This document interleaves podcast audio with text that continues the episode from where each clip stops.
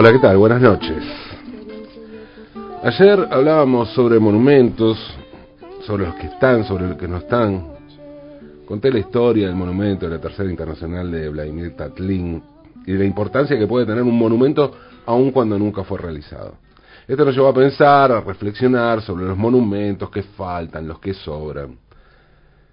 Los monumentos son elementos simbólicos que nos recuerdan que hay figuras que están instaladas en la memoria colectiva y que más allá de que nos produzcan rechazo, tenemos que tolerarlas porque hay una parte importante de la sociedad que las avala. Si no, abajo el monumento, ¿no? Como vimos tantas veces en tantos países. Claro que la apreciación sobre aquellas personas o aquellos temas también, porque no son solo sobre personas los monumentos, que ameritan un monumento cambia con los años.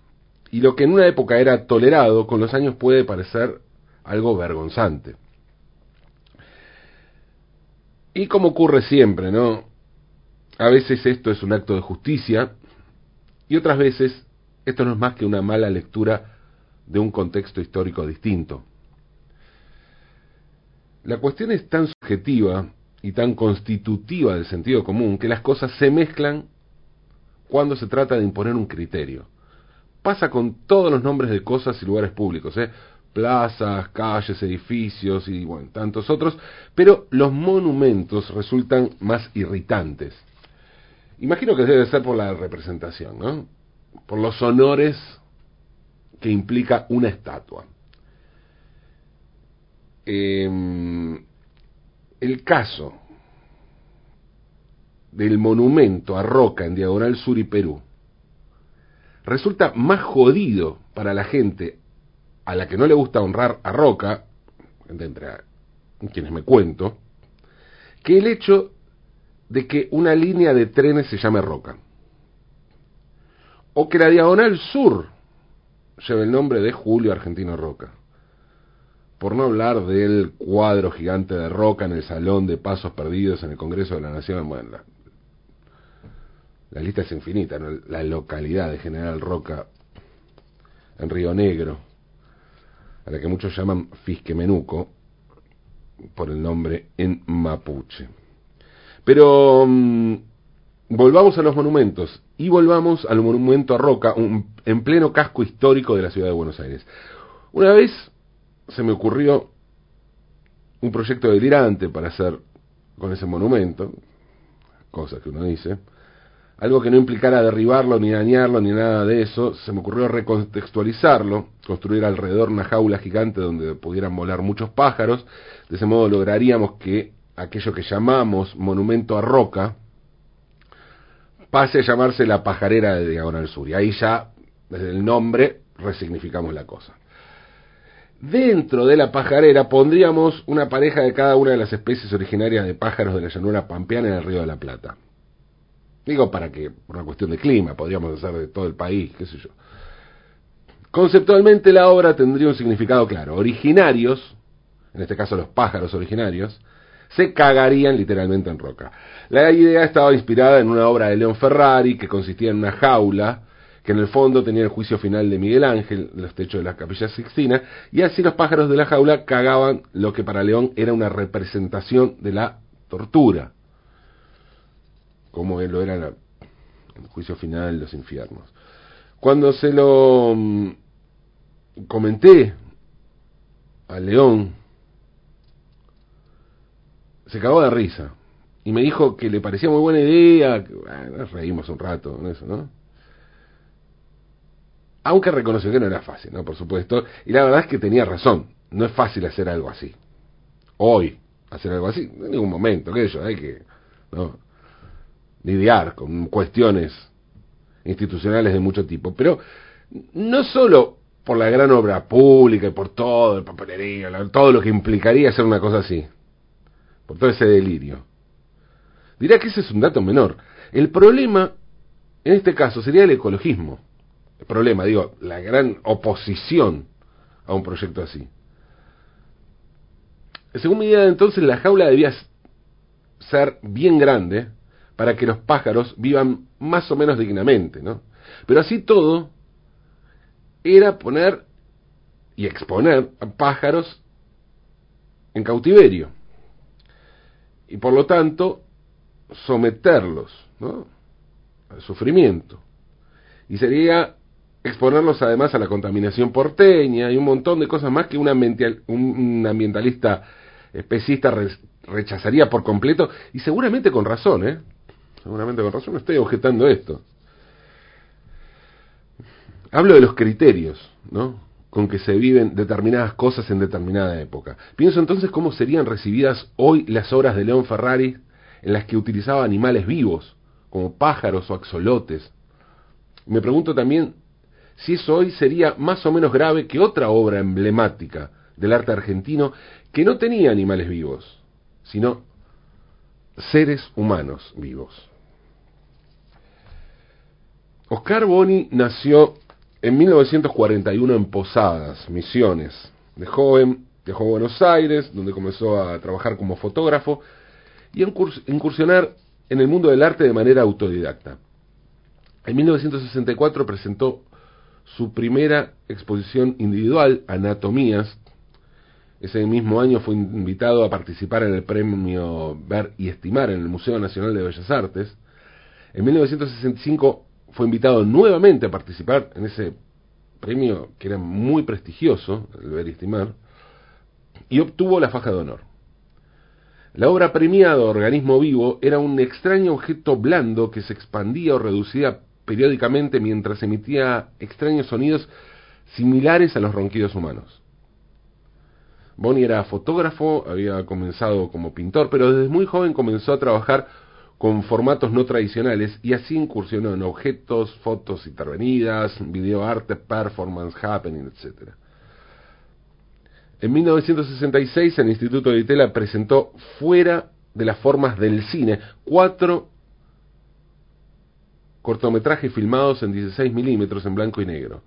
Y ese conjunto de Bonnie, que eran el paseo, el maquillaje, clímax y el submarino amarillo, centrada, centrado en cierta indagación sobre el tiempo, puede considerarse como un importante antecedente del videoarte en el país. La paradoja de llamar videoarte a algo que no tenía el formato de video, sino de, de cine en 16 milímetros, pero bueno, más allá del formato, del tamaño de la cinta, la obra era eso, videoarte. O lo que después se iba a llamar videoarte. En 1967 presentó 60 metros cuadrados y su información, a la que, mm, bueno, llamó instalación, ¿no? Que era un término que aún no había sido muy difundido en el mundo del arte. Iba a decir popularizado, pero tampoco es un término popular, pero digo difundido en la historia, en el mundo del arte, ¿no es cierto? La obra consistía en una pequeña sala, un proyector exhibiendo la imagen de una porción de alambre tejido que también cubría el piso, acompañado de una voz grabada que describía al detalle el espacio delimitado. O sea, esta obra, como está considerada una de las primeras obras conceptuales producidas en la Argentina, y el hecho de que la información eh, detallada sobre un objeto cotidiano y sin ninguna relevancia aparente lleva a mirar más allá y a estudiarlo con profundo detenimiento. O sea, hay sobreinformación sobre algo que sobre lo que no necesitamos ni siquiera información. Y entonces nos preguntamos por qué ese objeto. Quien lo mira termina buscando la atracción del objeto, el porqué de su descripción. Irónicamente, la sobreinformación logra transformar al alambre en un dato dudoso e impreciso. Demasiada información sobre algo que no necesitamos información.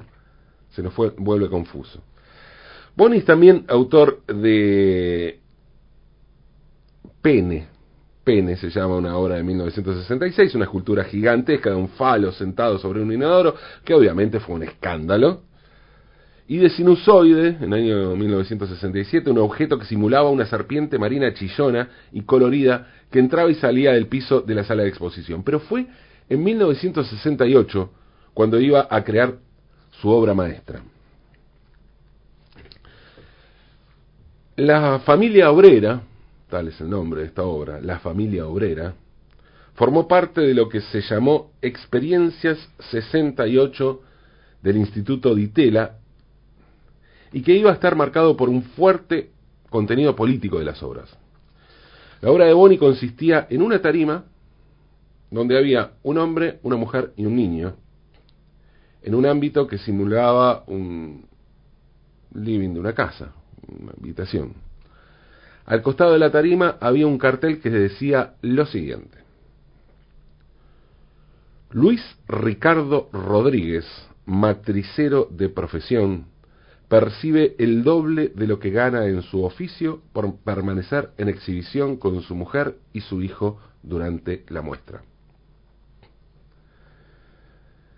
La obra se exhibió apenas unos días, hasta que la policía entró en el Instituto de Itela y la clausuró porque el gobierno dictatorial de Onganía la consideró subversiva.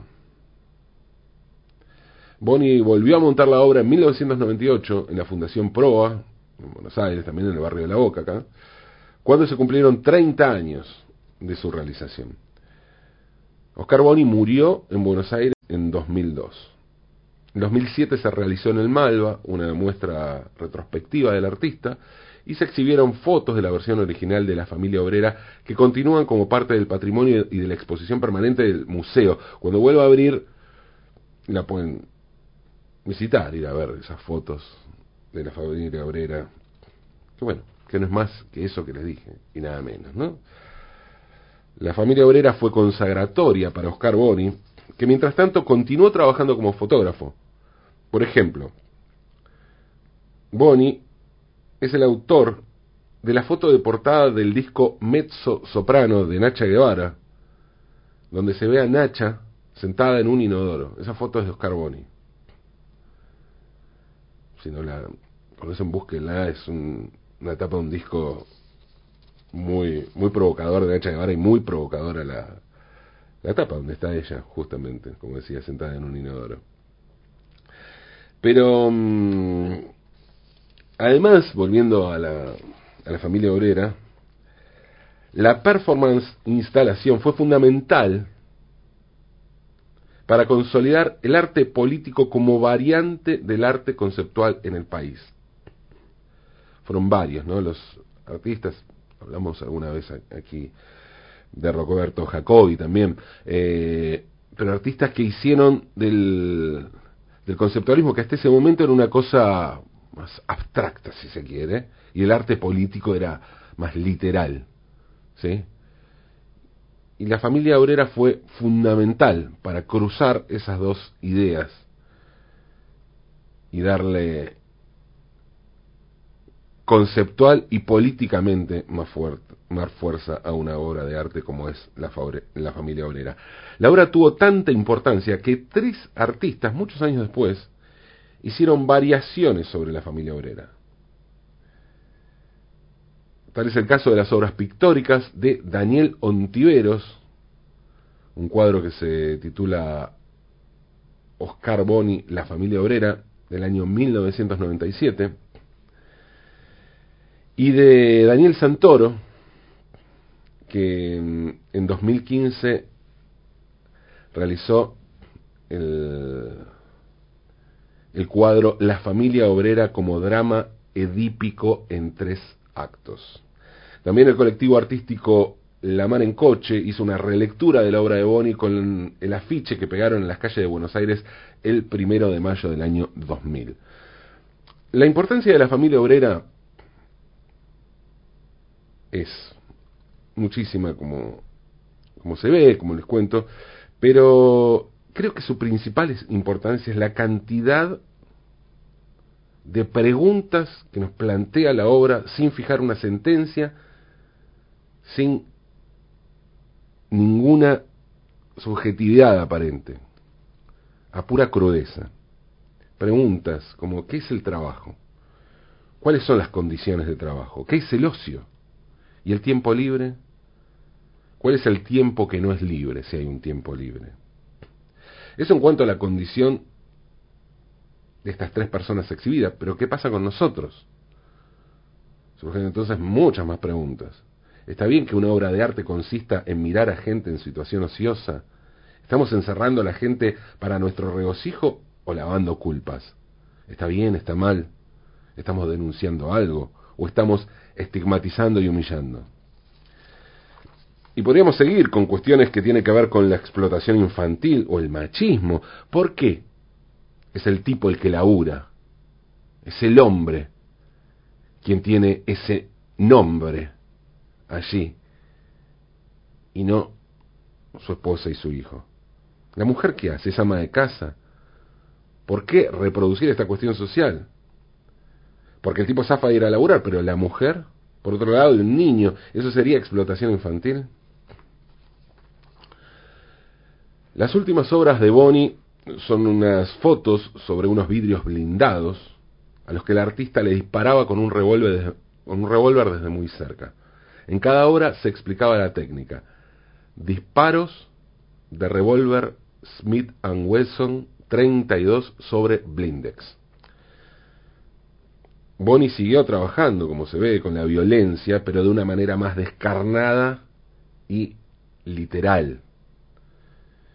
Mientras tanto, más allá de las posibilidades o no de reproducir hoy ese tipo de obras, la realidad social que planteaba la familia obrera sigue tan vigente como entonces. Quién sabe, ¿no? Si las formas son o no las correctas. Lo que está claro es que la realidad no lo es. Y cuando la realidad es tan incorrecta, tan brutal, y dolorosamente incorrecta, es lógico y hasta sano que se pierdan algunas formas a la hora de denunciarlas. En un mundo bestial, a veces las cosas hay que decirlas de un modo bestial. Seamos bestiales entonces, como Oscar Boni, seamos bestiales, aunque es de noche.